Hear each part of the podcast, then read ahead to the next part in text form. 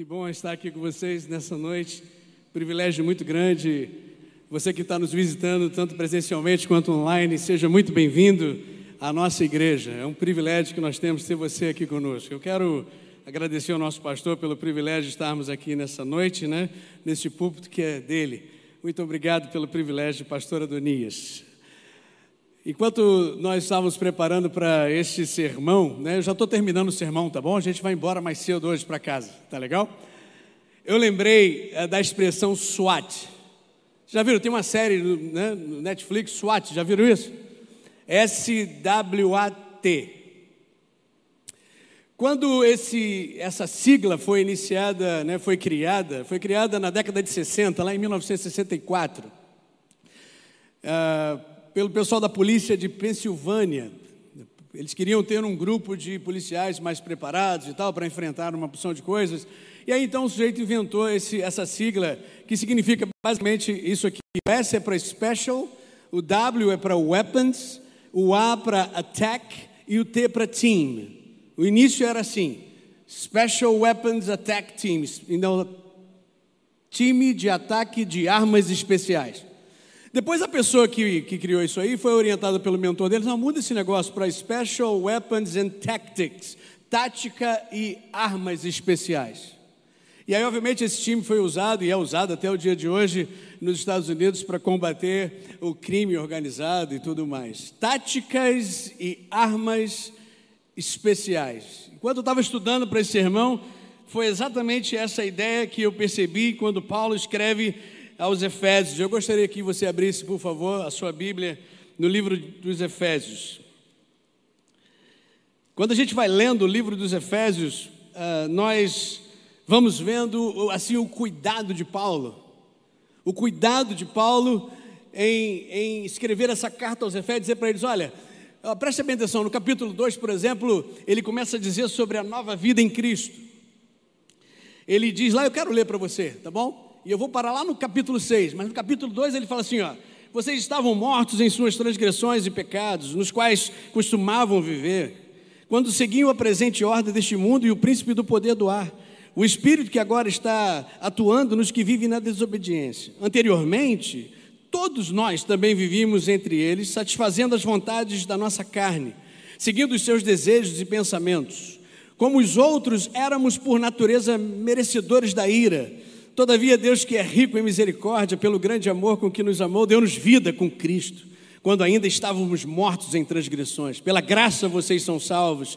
Deus nos ressuscitou com Cristo e com Ele nos fez assentar nos lugares celestiais em Cristo Jesus para mostrar nas eras que hão de vir a incomparável riqueza da Sua glória, demonstrada em Sua bondade para conosco em Cristo Jesus.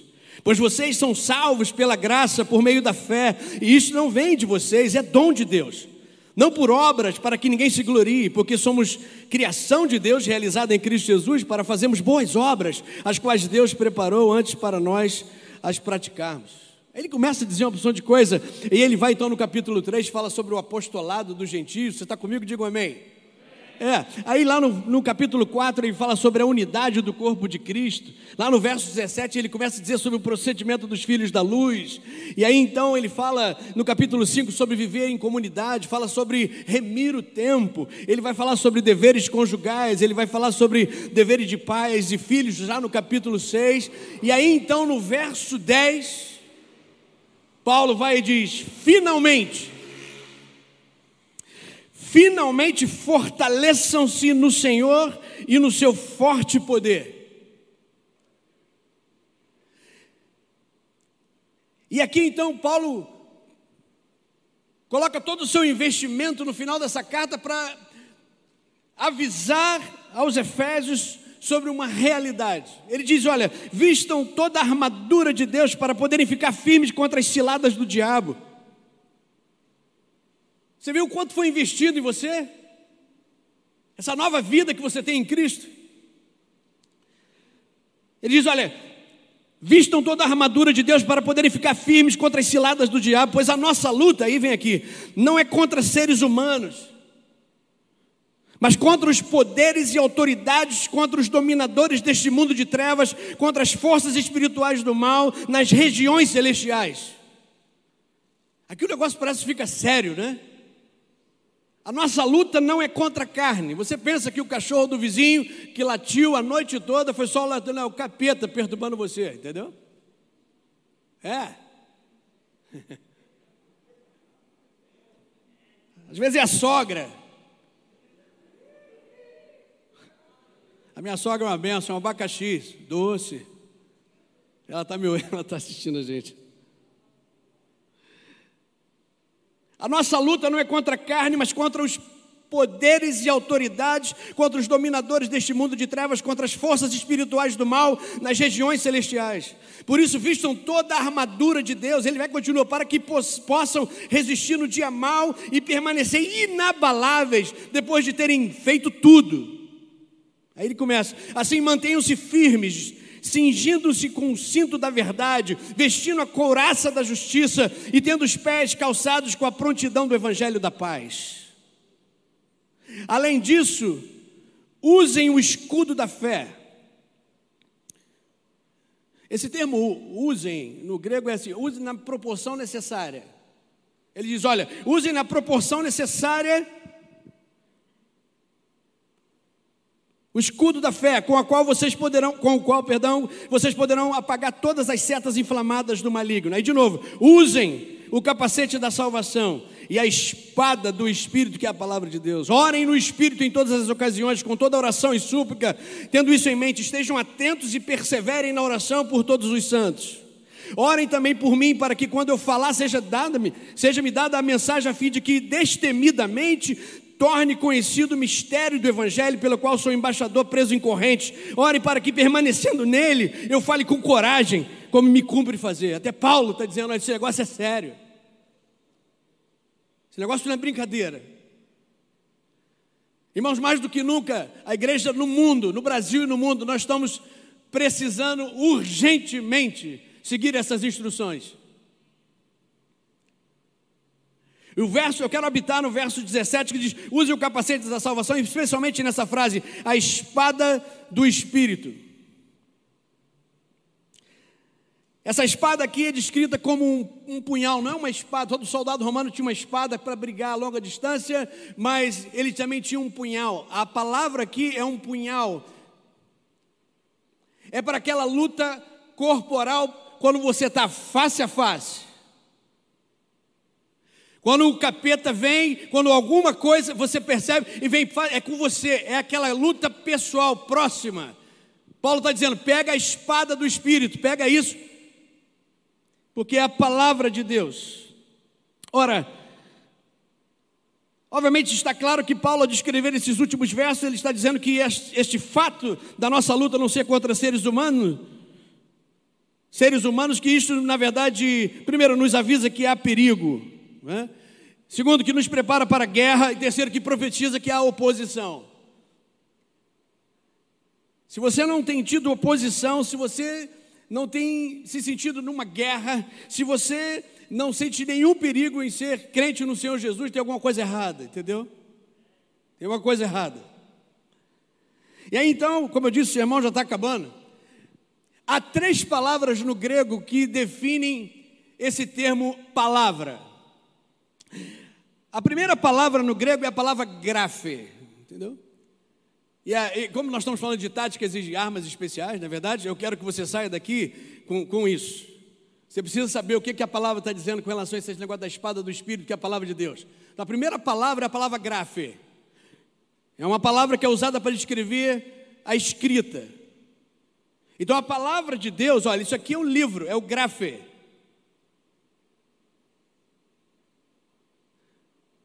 O livro que você tem na sua mão é o grafe. Você veio hoje com a palavra de Deus na forma escrita. A palavra no grego aqui em Efésios 6,17 não é grafe. A espada do Espírito é a grafe de Deus. Não, não é isso. Quando ele fala sobre usar a espada do Espírito, ele não está dizendo para você andar para lá e para cá com o livro nas suas mãos ou ter a Bíblia no seu carro. Como algumas pessoas usam a Bíblia como um livro né, como se fosse uma folha de arruda, o pé de coelho, ferradura de cavalo, sal grosso, cruz presa no retrovisor do carro, balançando para lá e para cá. Uns abrem a Bíblia e deixam no Salmo 91, como se aquela abertura do Salmo 91 fosse livrar você né, do ataque pessoal do Satanás. Não, não, não, não, não me entendam mal. Esse livro, ó, é a palavra de Deus. Mas não é a escrita, o grafo, segundo Efésios 6,17, que o Espírito usa. A segunda palavra é a palavra logos. Grafo é escrita, logos é a revelação, é a mensagem. O grafo é, um, é a escrita, o logos vai um pouquinho mais longe. O Logos é a mensagem do livro, é o conteúdo do que está escrito. Quando você vem para uma celebração com a grafe, que é o livro, e você escuta um sermão e você entende o sermão, entende o que a passagem fala, você pegou a mensagem. Ele não diz que a espada do Espírito é a grafe de Deus, ele também não diz que a espada do Espírito é a logos de Deus, ele diz que a espada do Espírito é a rema de Deus. Aí você fala, bom, se grafe é o que está escrito, se logos é a mensagem que eu obtenho quando eu leio o grafe, o que é o rema? O rema é quando você declara a mensagem que você obteve lendo o grafe. Ele está dizendo a espada do Espírito. Essa espada é a rema de Deus. Não basta só carregar o livro. Não basta só obter a mensagem. É preciso declarar a mensagem.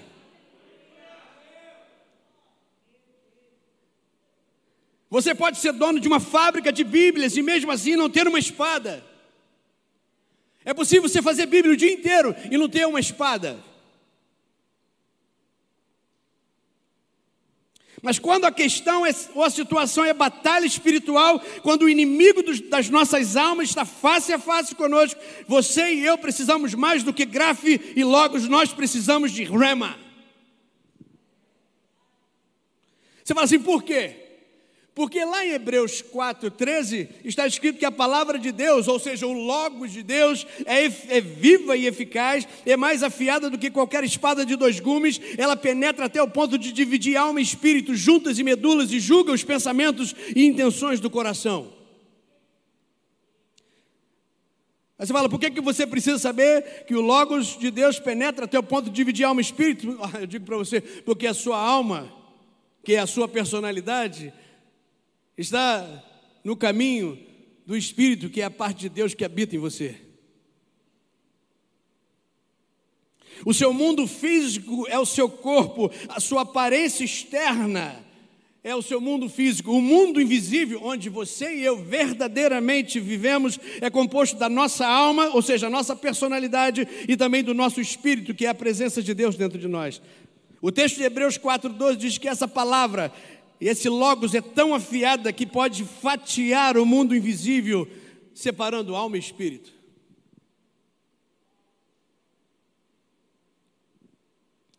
A sua personalidade foi formada de acordo com a sua formação, lá com os conceitos do seu pai, as suas perspectivas, constantemente é, fazendo menção e influenciando as suas decisões. O Senhor precisa, às vezes, fatiar a alma e espírito para que Ele possa penetrar com o seu espírito e fazer a obra que precisa ser feita. Então, quando você recebe a mensagem, você adquire conhecimento. Grafe é o que está escrito, logos é a mensagem, rema é a utilização da mensagem. Vocês entenderam, irmãos? Amém ou não amém? Entenderam? Grafe é o livro. A mensagem é aquilo que você obtém, logos é a mensagem. E o rema é quando você declara a mensagem. O apóstolo Paulo está dizendo: olha, a nossa luta não é contra a carne, a nossa luta é contra as, as potestades e autoridades desse, desse século. E você precisa estar bem equipado. Você precisa estar com a tática e com, a, e com, a, e com, a, um armamento especial. E é isso aí que ele está dizendo. Olha, você precisa. E aliás, a espada, essa espada é a única, é a única peça ofensiva da armadura. Você reparou isso? Ele diz, é você usar quando você estiver em batalha. Bom, essa é a introdução do sermão. Vamos a uma ilustração clara de alguém que quando teve que enfrentar uma batalha espiritual, utilizou-se do rema para poder se defender? Vai lá comigo em Mateus 4, vamos ver qual foi o comportamento de Jesus quando ele foi levado pelo, pelo tentador a ser tentado. A Bíblia diz que no verso 1 de Mateus 4, Jesus foi levado pelo Espírito ao deserto. Aí você fala assim: caramba, o Espírito Santo levou Jesus para o deserto? É. O Espírito leva a gente para o deserto para ser. Sim. Você fala, por quê? Porque Deus espera que eu e você estejamos na ofensiva. Irmãos, a Bíblia diz que as portas do inferno não prevalecerão contra o poder da igreja.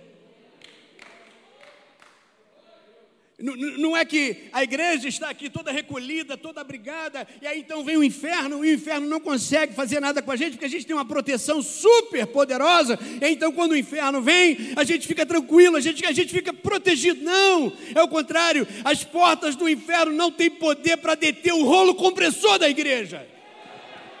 Quem está na ofensiva é a igreja do Senhor Jesus. Então o Espírito leva Jesus para ser tentado no deserto. E a palavra diz que o capeta diz para ele: Você está vendo aí, você tem aí uma pedra aí, ó, você não está com fome? A Bíblia diz no verso 2 que Jesus teve fome. Não é interessante que Satanás vem exatamente nos encontrar no ponto de uma necessidade legítima.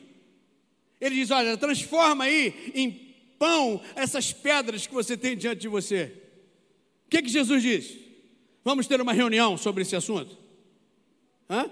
Vamos ter uma reunião de três horas. Deixa eu dizer para você o que, que eu penso sobre esse assunto. Deixa eu dizer para você o que, que os meus pais me falaram sobre esse assunto. Deixa eu dizer para você o que, que eu acho sobre esse assunto. O que, que Jesus disse? Está escrito: nem só de pão viverá o homem, mas sim de toda a palavra que sair da boca de Deus. O que, que Jesus faz? Ele usa o rema, ele vai lá em Deuteronômios 8,3, ele faz a citação de Deuteronômios 8,3. Jesus não perde tempo com Satanás. Jesus não precisou que a Bíblia fosse atualizada, ele foi lá em Deuteronômios 8,3. E como o Logos de Deus é mais afiado do que qualquer coisa, o capeta não consegue, ele troca de assunto. Ele troca de assunto e diz: Ele levou ele lá para o alto do pináculo e diz: Olha, solta daí, porque também está escrito que ele vai dar ordem aos seus anjos e vai proteger você. O que, que Jesus diz? Vamos ter uma conversa sobre isso? Não, ele diz: Está escrito. Não tentarás o Senhor teu Deus. Faz a citação de Deuteronômio 6,16. Aí então, como o diabo não consegue resistir à rema de Deus, ele troca de assunto, vai de novo e diz: Olha, eu levo, levo você, levou ele de novo para o alto monte e diz: Olha, eu vou te dar tudo isso aqui, eu vou te dar fama, vou dar dinheiro, vou dar tudo para você, se você se prostrar diante de mim e me adorar, se você fizer de mim o seu Deus. Ele diz: Para trás de mim, Satanás, porque também está escrito: Só o Senhor adorarás e ao Senhor temerás. Deuteronômio 6,13. Irmãos, agora pensem comigo, eu acho que essa é a, maior, a, a parte mais importante da mensagem, prestem bem atenção.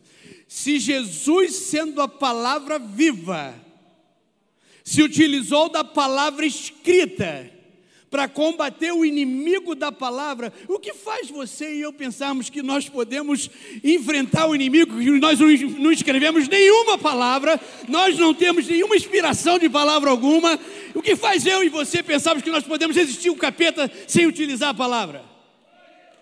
O que faz você pensar que você é melhor que Jesus? Se Jesus sendo a palavra viva, Ele é o Logos, no princípio era o Logos, e o Logos era Deus, e estava com Deus. Se Jesus, sendo a palavra viva, se utilizou da palavra escrita para combater o inimigo da palavra, quanto mais nós.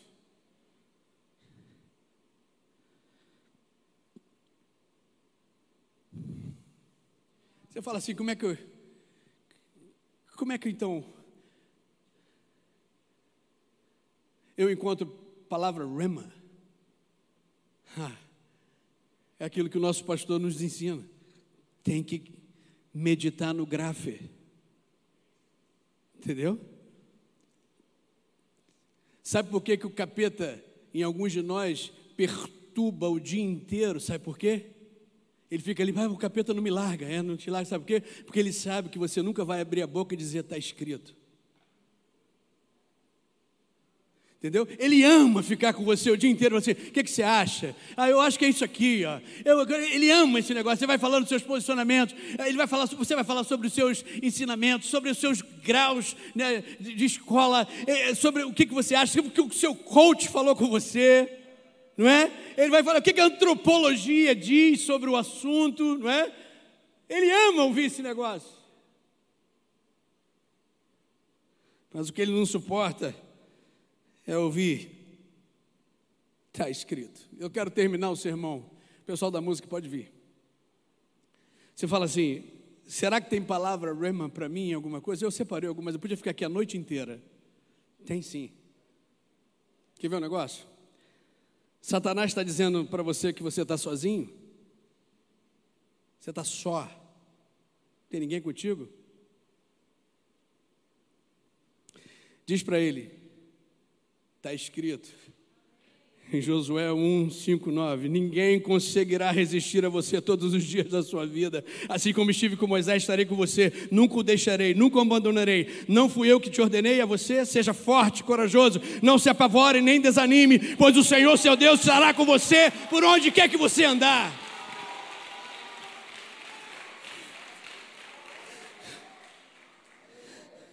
Ele está dizendo que você está sozinho vira para ele e diz: Está escrito. Em Mateus 28, 20, Jesus disse: Eu estarei convosco todos os dias até a consumação dos séculos. O que, que, é que Satanás está dizendo para você? Ele está colocando medo no teu coração, na tua cabeça, é isso? Você está com medo? Você está com medo? Está com medo do cenário, está com medo de uma pessoa de coisa, e o medo está reinando no teu coração? Tem uma palavra rema para você.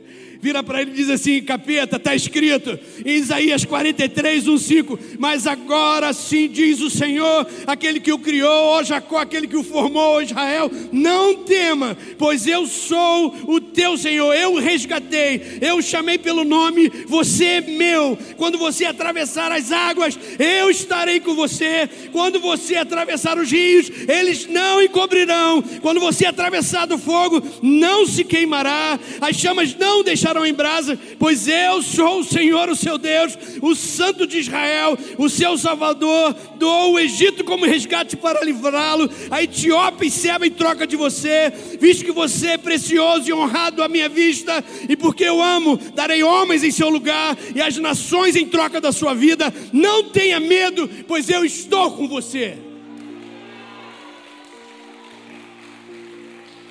Palavra rema. Está escrito. O que, que mais? Satanás está usando alguém para armar contra você? Diz para ele: Satanás está escrito, Isaías 54, 17: Nenhuma arma forjada contra você prevalecerá, e você refutará toda língua que eu acusar. Esta é a herança dos servos do Senhor, e esta é a defesa que faço em nome deles, declara o Senhor. Ele diz também lá, está escrito em Êxodo 23, 22: Se você ouvir atentamente o que ele disser e fizer tudo o que eu lhe ordeno, serei inimigo dos teus inimigos e adversário dos teus adversários. Está escrito. Está escrito. O que é, que é? Satanás está dizendo que Deus esqueceu de você? Diz para Satanás, está escrito Isaías 64, 4: Desde a antiguidade nunca se viu, nunca se ouviu, nunca se percebeu um Deus além de ti que opera a favor daqueles que por ele espera. Está escrito. Chegou o tempo de você gastar o seu tempo falando, está escrito. O que, que, é? Satanás está dizendo que, não, não, que Deus não se importa com a sua vida. Ele está muito busy, ele está muito ocupado. Ele não se importa com você?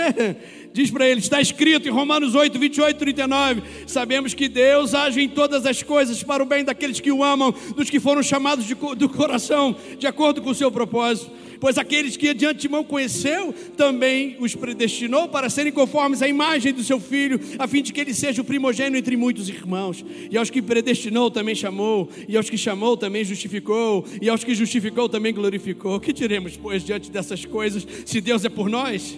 quem será contra nós? Como não nos dará com ele aquele que não poupou seu filho, mas o entregou por todos nós? Como não nos dará com ele todo de graça todas as coisas? Quem fará alguma acusação contra os escolhidos de Deus? É Deus que os justifica. Quem os condenará? Foi Cristo Jesus que morreu e mais que ressuscitou, está à direita de Deus e também intercede por nós. Quem nos separará do amor de Cristo? Será a tribulação, ou a angústia, ou a perseguição, ou a fome, ou a nudez, ou o perigo, ou a espada? Como estará escrito, por amor de ti enfrentamos a morte todos os dias. Somos considerados como ovelhas destinadas ao matadouro. Mas em todas essas coisas somos mais que vencedores por aquele aquele que nos amou, pois estou convencido de que nem morte, nem vida, nem anjos, nem demônios, nem o presente, nem o futuro, nem qualquer poderes, nem a altura, nem a profundidade, nem qualquer outra coisa na criação será capaz de nos separar do amor de Deus que está em Cristo Jesus.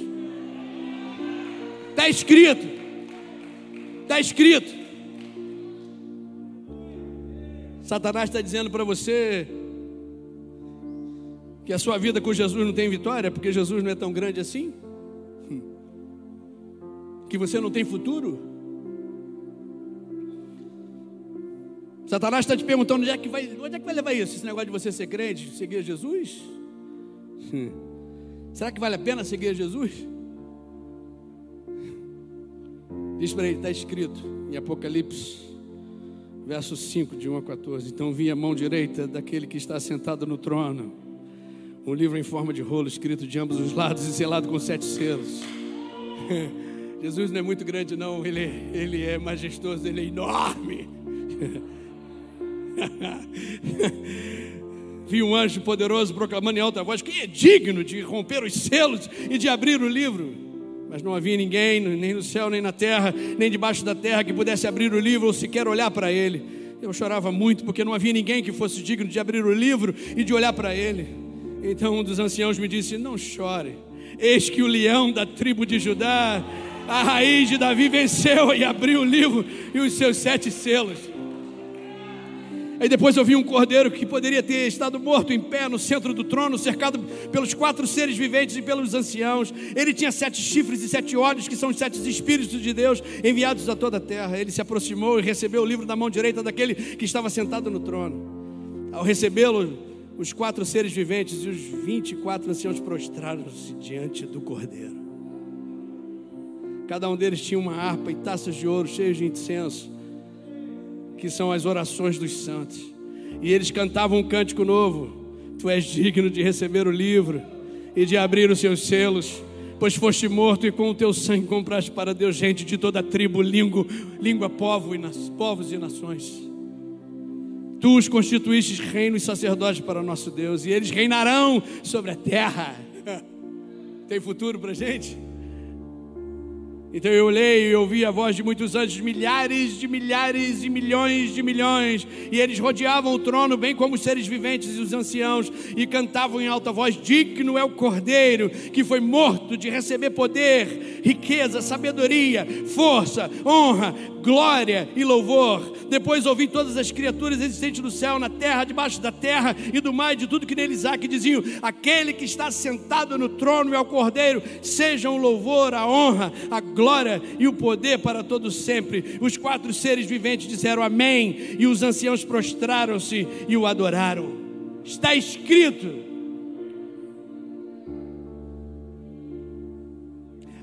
Aliás, por último, você pode falar, você, você ouviu bem o meu futuro, Satanás?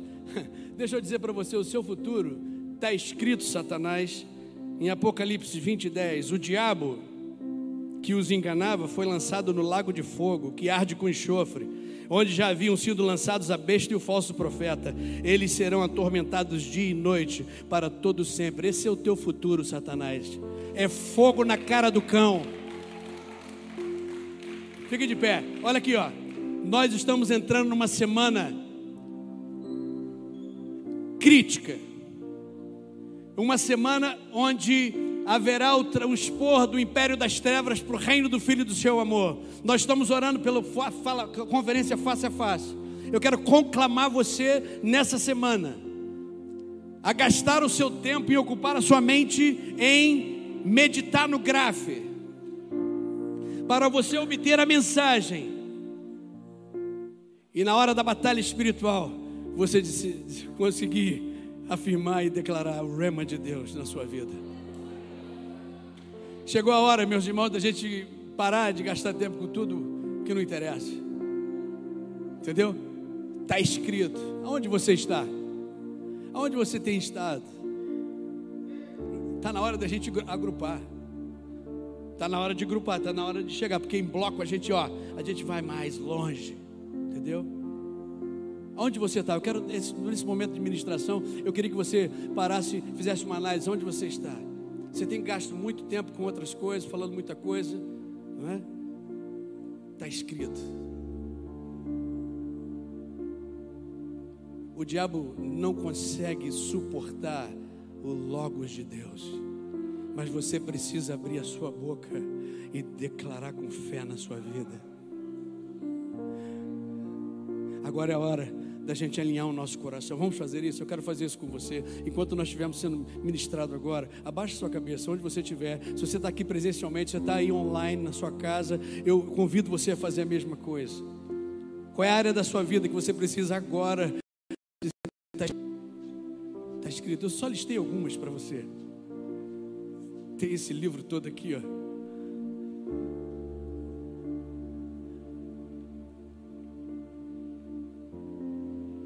Alinhe o seu coração com o seu Deus agora. E deixa o rema de Deus transformar a sua vida.